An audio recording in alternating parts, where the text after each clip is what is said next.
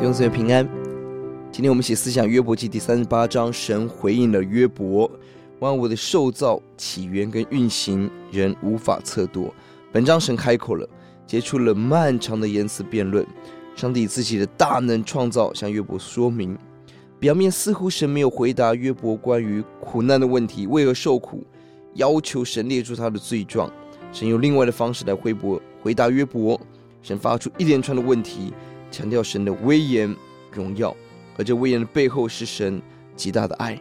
神用奇妙的方式回答约伯的问题，不是照着约伯的问题，而是照着神的智慧和慈爱。有时我们期待神回答我们的问题，但神更期待我们认识神自己。这是一个重要的启示。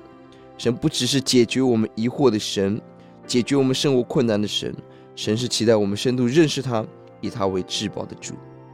一到三节，神指出约伯知识的有限，那这里并没有严厉的批判，反而邀请约伯。第三节以勇士束腰，我问你，你可以指示我。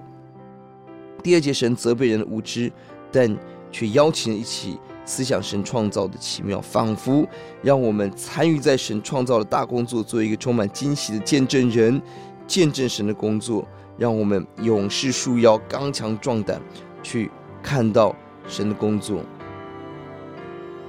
第四到十五节提到了受造的奇妙，四到七节大地的受造，八到十一节大海的受造，而且立下了界限，免得造成灾害。十二到十五节大光的受造，清晨的日光普照大地。十三节晨光出现，恶人不在，黑夜的隐蔽下作恶无所藏匿。这里提到了大地、大海、大光，多次的问你在哪里？这是谁造的？神不断让约伯看到神是一切的源头，提醒约伯神的奇妙，人更是神创造的奇妙。十到三十节提到了这一切的起源：大海深渊的起源、光明的起源、雪袍的起源、雨水冰霜的起源，这一切都是神所创造的。三一到四十一，不单是神创造。神更掌管一切，用他的大手托住一切。三一到三三是新绣的带子，是被神托住的。